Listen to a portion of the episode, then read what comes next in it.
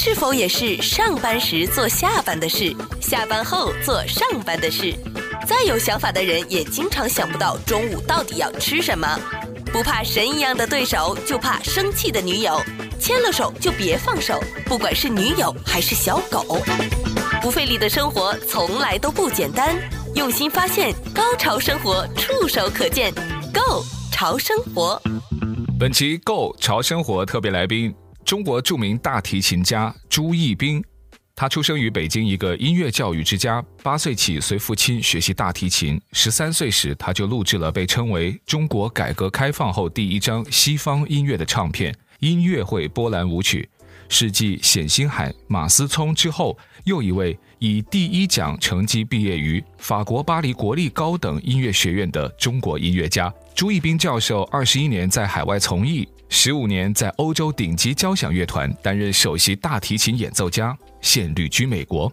欢迎各位听众呢收听今天的《Go 潮生活》，我是小伟。今天呢非常的开心，也非常的荣幸，邀请到特别来宾呢是著名的大提琴演奏家，也是音乐教育家朱义斌教授。朱教授来到我的节目，欢迎您，朱教授。小伟你好，各位听众朋友们，大家好。哎，朱教授，我好奇啊，大提琴演奏家。这么知名的一个 title，还有一个音乐教育家，您自己会比较喜欢哪一个呢？我更喜欢完全另外一个，就是一个住在蒙罗维亚的一个游荡的音乐人，因为我描写的是事实，而不是称号。因为有时候称号你不知道这个人到底是干什么的。那更趋于生活化，因为音乐家也要吃饭啊，呃，教育家也要生活。我就像住在我们家附近看的那些大熊一样，其实他们就两个目的：嗯、一是到别人家翻翻垃圾桶找吃的、嗯、啊，然后就可以生存了；然后啊，有个便利，还可以到别人家游泳池来凉爽一下、开心一下。其实我的要求不比不比他们高啊，嗯，就是要爽就好了哈，舒服爽就好了。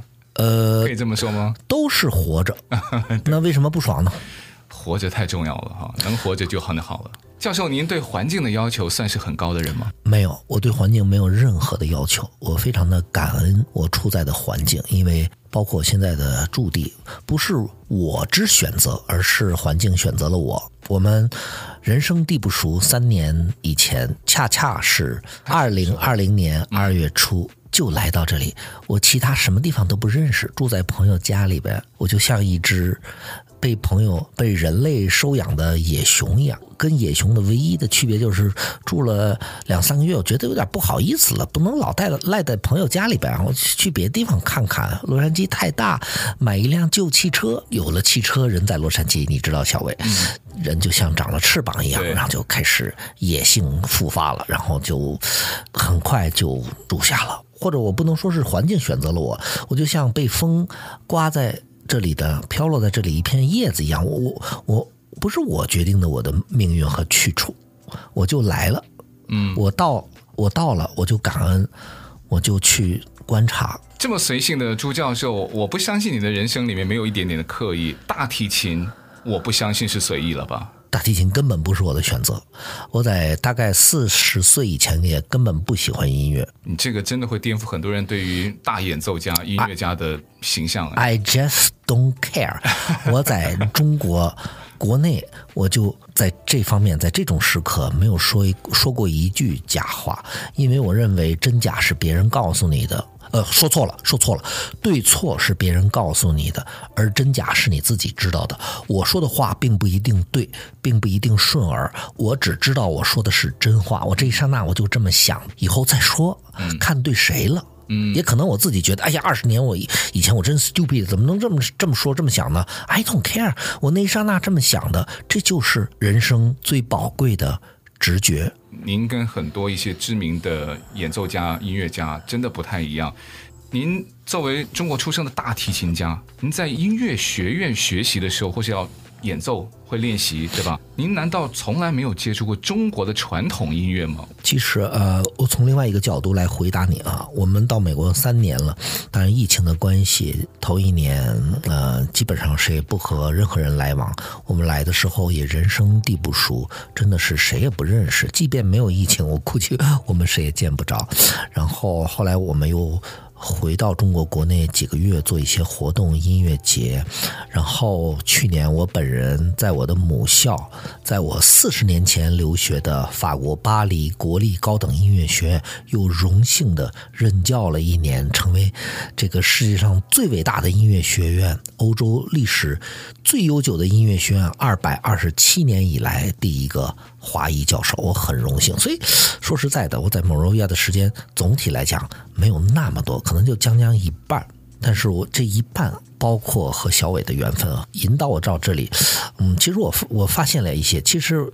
即便生活在美国，嗯，或者生活在美国很久，有的时候把国内的一些非常不好的、非常落后的、非常闭塞的，我说的是教育方面的，嗯，因为中国有的很多特别的好，设施很先进，基础很发达啊，交通很便利，一切一切切，但是呃，中国的教育无完全没有任何讨论余地的，是非常非常非常糟糕的，源于他的教育模式、思维理念。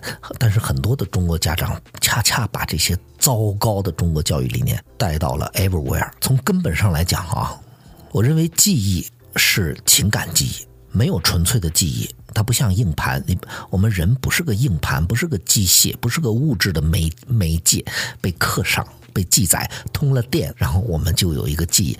我们人在缺乏情感基础的时候，那个记忆是虚的，是假的。这就是我们中国的教育如此失败的原因，因为我们古典中华农耕文化依然到今天也不明白为什么人要动情，为什么人动情是必须，为什么人的生命需要感动？我们觉得感动是 something extra，哇，是一种附加的啊奢侈的东西，其实。感动了才是人，而且感动了才可能教育。因为从根本上来讲，你只有感动了，你才会记忆。所以，真正的记忆是有感动的基础的。我之所以对你之前那个话没法太直接回答，其实我想说的是，当你对一个东西不感兴趣、不不喜欢、不接触、触动的话，你即便会了，你即便非常的能。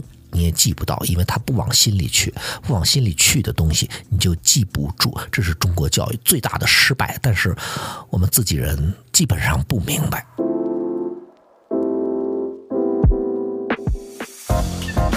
不费力的生活从来都不简单，用心发现，高潮生活触手可见，Go 潮生活。作为中国出生的大提琴家，您难道从来没有接触过中国的传统音乐吗？我很开心，朱教授回答我这个问题的时候，给了一个特别特别真的答案。因为太多的人觉得华人就是要跟传统音乐必须要发生连接，那那个应该是属于很多在接触音乐的人应该很难避免去接触的东西。但你没有产生感情，没有产生感动，你要去深入。你要去提高，甚至能够把它变成一个终身的兴趣跟职业，这个是有违人性的。你完全理解我了，你完全 get the point。就像在中国，你遇到一个毕生不吃辣的四川人，嗯，知道这是什么感觉吗？哇，那是一个极其真实的人。谁说四川人都吃辣？胡扯八道。那我觉得，作为一个孩子，或者说成长过程的一个人，获得了成绩，不管多大多小，他的开心，他应该要表现出来。然后我们的小的时候呢，也被教育男孩子不要哭，可是人就会有伤心的时候。难道我伤心是一件错吗？其实也感谢现在都大家正视这个精神的问题。就像我们中国的传统音乐里边从来没有小调一样，知道吗？你刚才已经说了，表达负面情绪这是一件几乎不道德的事情。五声音阶一样，知道吧？嗯，人类的音阶都是哆来咪发嗦拉西哆，然后东方的是哆来咪嗦拉哆，哈，其实是一样的。那五声音阶和那个七个音是区别是什么呢？就少了哆来咪发，没有发了，哆来咪发嗦拉西也没有西了。我们的老祖宗就是为了让我们不表达，没有机会，我们的负面、我们的情趣、我们的阴暗、我们的个人、我们的私密的东西，把这个七个音的两个半音给去掉了。从此，我们中华古典音乐就没有了半音，也失去了表达小调的表达、演奏、歌唱能力。你在音乐会上有和哪一些著名的指挥家跟乐团合作，让你印象特别的深刻的？不管是好还是不好，就觉得印象深刻的指挥，哦、还有我的印象深刻的都是那些负面的东西啊。哦、对，因为因为光彩的东西是我的日常，是我的职业。还是说那些太多了？是我的荣幸，对，是我的荣幸，是我生命的平常。比如说哪个指挥在音乐会，呃，就是指挥当场指挥指挥，挥着挥着他自己睡着了，我记得是这个。他为什么会发生这种状况呢？职业嘛，你上班的时候会不会累？你会累的时候，有时候没有打。可是我做节目不能够打瞌睡。那是你的境界还没有到。对呀、啊，嗯、然后那个时候我，因为我是一个 principal cellist，就是首席大提，嗯、就是我坐在指挥的手臂之下哈，不到。虽然我不会拉，但你一说首席，哦、我绝对知道，就坐在那个指挥眼前的那个 one and half feet 哈，就这么就这么远距离，嗯嗯、所以他的肢体语言的一刹那，在他睡着之前我已经知道了，然后那个时候我就承担起了整个乐队的。领导作用啊！我虽然没有站起来去接了指挥的指挥棒，或者去上去扶他，或者去统去教育他，不是这样。但是我说是音乐的那种肢体语言的带动，包括一些起拍啊，包括一些节奏啊，包括一些运功啊，很强大的。因为我毕竟是站在最前沿，对，嗯。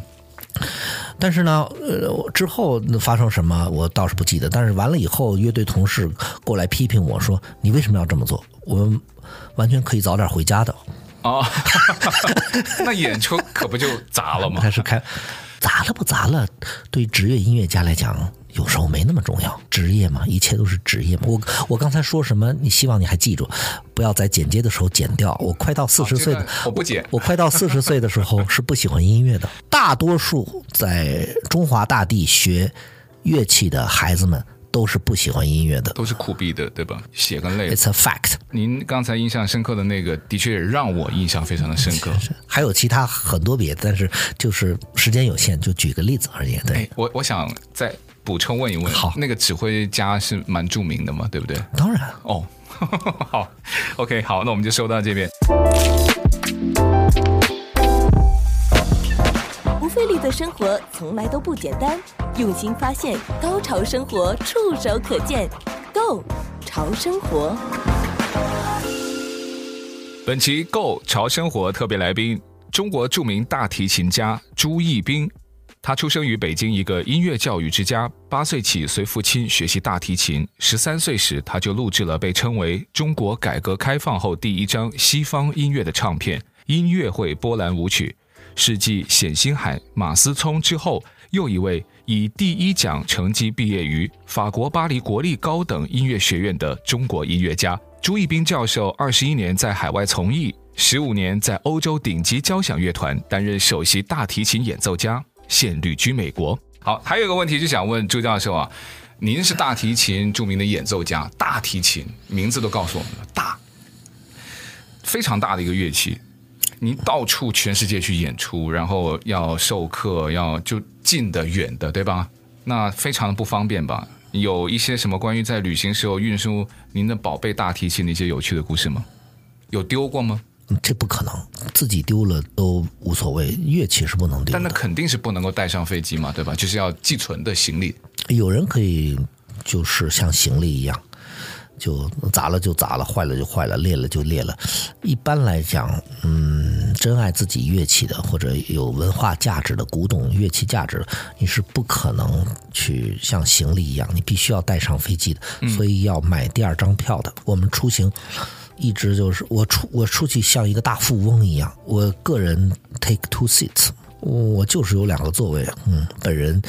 就是这么张狂，他可以他那个开玩笑，开玩笑，全价，全价，对对对，也是全价。嗯，事实上有某些航空公司，比如比如说 Air France 啊，嗯、法国航空公司，他们对旅行的音乐家带乐器的音乐家有一定的优惠。哦、他们经常接触吗？这个不是经常不经常的问题，而是你觉得是航空公司的文化问题吗？当然是设计者的文化意识问题和修养水平问题。啊，这个就一聊深的那就差异就大了哈啊！不管航空公司做人。人做事，任何的企业行号。其实，其实我就是黑色幽默一点讲，搞文化的人就是自找苦吃。你在做一件不现实的东西，你在做一件，嗯，从尤其是从农耕文化思维角度来讲，摸不着、看不见的东西哈。中国话讲，摸不着、看不见，摸不着、看不见就是不存在，虚的。虚的就是虚的，但是其实这世界上没有虚的，什么实的虚的，这就是农耕文化语言。这世界上根本不分实的虚的。你说你的心情是不是是不是 reality？对农民来讲，no。嗯，the answer is no，definitely no。但是我们的心情，我们虚拟的比空气还淡薄的，但是又是真真实实存在的心情，这是我们人生人性最重要的东西。嗯。呃，我们刚刚聊到，在这个交通上的不方便，其实也就是多付一张机票钱。哦，何止？有时候你买了一张机票，他还不让你上飞机呢，经常有。啊、哦，我还说上了飞机，他的票要比你的贵，因为你还有吃的，他连吃的都没有。他不吃不喝不吵不闹，对，他而且他的单单价比你还高。而且他呃琴和乐器，就是乐器这个木头做的东西和盒子加起来也就六公斤左右，嗯、所以和我们人七八十公斤的一个成人来讲，有三个四个。大大提琴在这趟飞机上国际航班，那他就省了大钱，省了好多的油。这个有意思。呃，您作为一个成功的音乐家吧，那我也看过您有一些，我觉得是非常另类的合作吧。呃，少，嗯，但是因为我不是刻意的和呃某些就是说另类的什么演奏模式或者其他的乐种去。合作，而是就是结交了好朋友，然后我们我们迸发了这种人性合作的美好的火花。嗯，然后哪怕他是打乒乓球的，或者他是做广播直播的，嗯，或者是用脚弹钢琴的，或者是在水里边吹喇叭的，我是无所谓的。那对你有什么灵感上的帮助，或者说在演奏上面有任何的一些？任何我没见过的、没做过的、未知的东西，对我都有灵感上的影响。我这个人生性就是对任何未知的东西都好奇。这是我，可以问一个具体的点吗？比如说哪一个情绪表达，还是说哪一个那个那个拉琴的记忆上，就会受到一个完全不着边际的东西的一件事情，或是一个一个朋友，还有一次合作，然后就让你有了灵感，有了一种不一样的表现。啊，我不能说我在拼命的找这些东西，我要这么说就夸张了。不是，并不是这么，因为我们生命中，哎呀，不管是东还还是西方的文明，我们还是注重群体呀、常态呀、传统啊、平和啊，所以生命里的偶然闪光的片刻，对我来讲都是启发，都是冲击。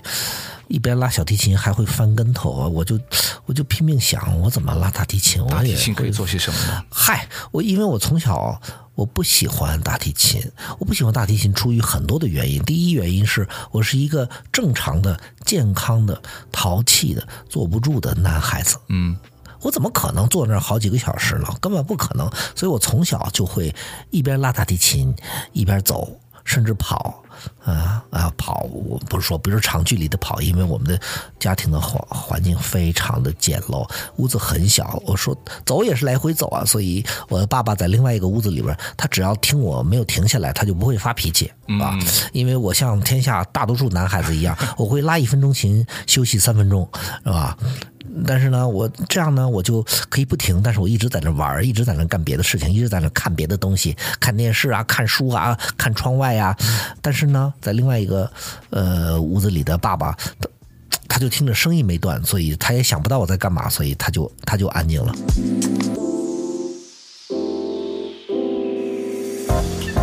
不费力的生活从来都不简单，用心发现，高潮生活触手可见，Go。潮生活，成长过程里面，你跟其他的男孩子没有任何的异样，一切都很正常啊。我所以，我一点特殊的也没有啊。但唯一不正常的就是您坚持下来了，这怎么能够做到呢？这真的不是我做到的。我每每次说到这个话题，我都很感动。其实我都，其实这这一刹那，我就觉得我刚才说的全是废话。我说的并不是说言外之意，你说的也是废话，小伟。我只是说自己，嗯，所以这一刹那我就想 shut up，不想说话，因为我觉得我之所以有今天，并不是我怎么样，我怎么样，我想怎么样，我努力怎么样，而是我只是幸运而已。我真的觉得我非常的幸运，命运选择我这样，大提琴选择我这样，时间、环境。很多很多很多的事情，生命的细节，把我推到今天此刻。那我们和朱义斌教授的聊天呢？那在每一集当中的最后啊，我们都会请朱教授给我们介绍一首您的大提琴的演奏，让我们听众啊一起去感受一下。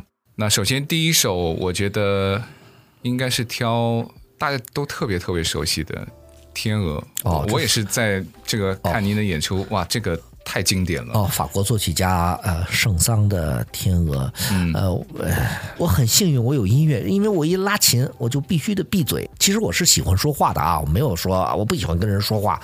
闭嘴！我不说话的时候，我更容易和别人交流。但是你又让我说话了，然后我就哎呦，就忍不住了，就关不住闸，像一个像一个坏了的水龙头一样，就没完没了的滴水流水。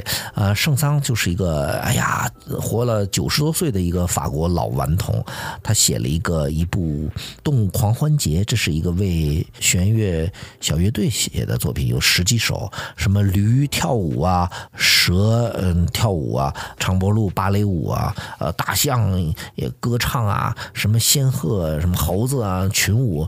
其中的一首就是《天鹅》啊，天鹅这个安静的、纯洁的、高傲的这么一个动物的形象。呃，这这一点我要说啊，作作为讲中国话的人，呃，有时候我们碰不到那个 异类文化创意的那个初始的。point，呃，我想说的是什么？你看，语言太有限了，结结巴巴的。因为描写自然、描写草木花鸟，比如说动物，根本不是西洋文化的特点。西洋文化自文艺复兴就是人和神，神和人，人和神，神和人，呵呵，一种关系。一种视觉，一种感官，一种描述，嗯，很少什么画一只狗，画一只鸟。西洋的那个绘画上，呃，除了人还是人，呵呵，不管多大多大多小，多清楚多模糊。而而中国传统的很多的就是很大一幅画，你根本找不着人在哪里，嗯，没有人才是非常正常的。嗯，对，对我们来讲，就是神迹无处不在啊。这是你看，其实无论哪个文化，哪个什么东南西北的。都是对超越生命的能量有寄托的。那么，法国人用天鹅、用动物的名字来冠以他的艺术作品、音乐的标题，这是一件非常罕见的事情。在西洋音乐里边根本就没有有舒伯特的鳟鱼，嗯，还有一个法国的另外弗雷弗雷的蝴蝶，什么，That's all 就没了。整个西洋文明史上就没有用。动物命名的其他的音乐作品了，没有了，没了。这都是因为一百多年前，你有一个法国的他的艺术创作，他的法国的艺术家们对来自于东方的艺术思维、艺术感官的影响。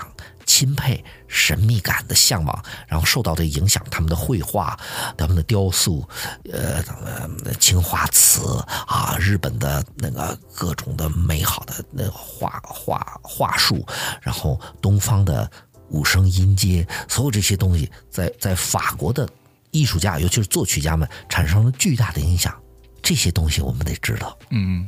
要不然啊，天鹅烧鹅就一回事儿吧啊！对对对，我觉得这个背景真的太重要了。对，所以我们今天听众朋友呢也会有机会听到这其中由朱教授您演奏的《天鹅》。对，好，这个版本我们特地选了一首，呃，我和我妈妈啊，妈妈呃，他叫王耀玲，是五十年代北京中央音乐学院的教授，呃，妈妈已经过世了，所以呢，这是用音乐和我亲爱的妈妈。